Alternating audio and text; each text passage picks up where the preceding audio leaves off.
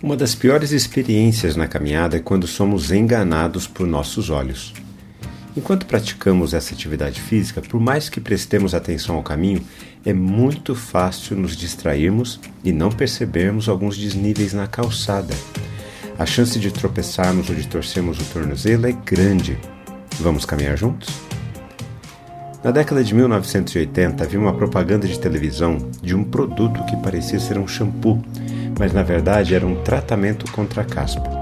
O slogan desse produto era Parece, mas não é, enfatizando o fato dele parecer ser um shampoo, mas na verdade ser um remédio, um fake shampoo. Assim é com a religião e sua relação com o pecado.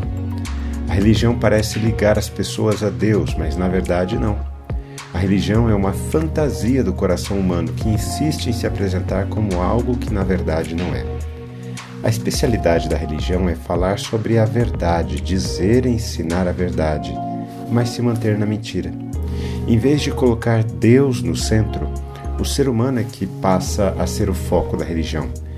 Para ser salvo ou alcançar a iluminação, o ser humano precisa ser bom e fazer coisas boas. Deus? Ah, ele se torna apenas um adereço nisso tudo.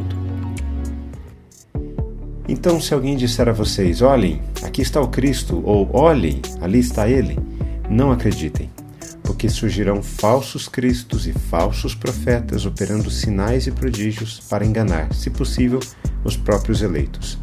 Estejam de sobreaviso, tudo isso tenho predito a vocês.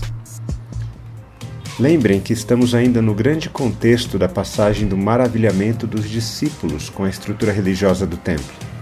Quando um dos discípulos de Jesus se impressiona com a grandiosidade do templo, Jesus responde de maneira rápida: Você está vendo essas grandes construções? Não ficará aqui pedra sobre pedra que não seja derrubada. Pedro, Tiago, João e André lhe perguntaram em particular: Diga-nos quando essas coisas vão acontecer e que sinal haverá quando todas elas estiverem para se cumprir. E Jesus a religião é duramente atacada, principalmente quando ela se torna aliada do poder político para oprimir o povo e afastar as pessoas da presença de Deus. Porém, aqui há um detalhe importante. Jesus está ampliando a atuação da religião política. Muito será feito supostamente em nome de Deus. Olhem, aqui está o Cristo, ou olhem, ali está ele. Mas a orientação de Jesus é clara e contundente: não acreditem. Surgirão falsos cristos e falsos profetas operando sinais e prodígios para enganar. Preste atenção. Operadores de milagres que precisam fazer propaganda é igual desnível na calçada enquanto caminhamos. Só serve para nos fazer tropeçar. Parece, mas não é. E geralmente esses operadores de milagres fazem de tudo para eleger politicamente candidatos relacionados à sua igreja, para exercerem influência política. Assim como o templo em Jerusalém, que se apresentava majestoso, mas por dentro estava corroído de corrupção com a sua aliança política com o Império Romano. Quando refletimos na palavra de Deus, precisamos responder a ela. Eu quero orar por mim e por você.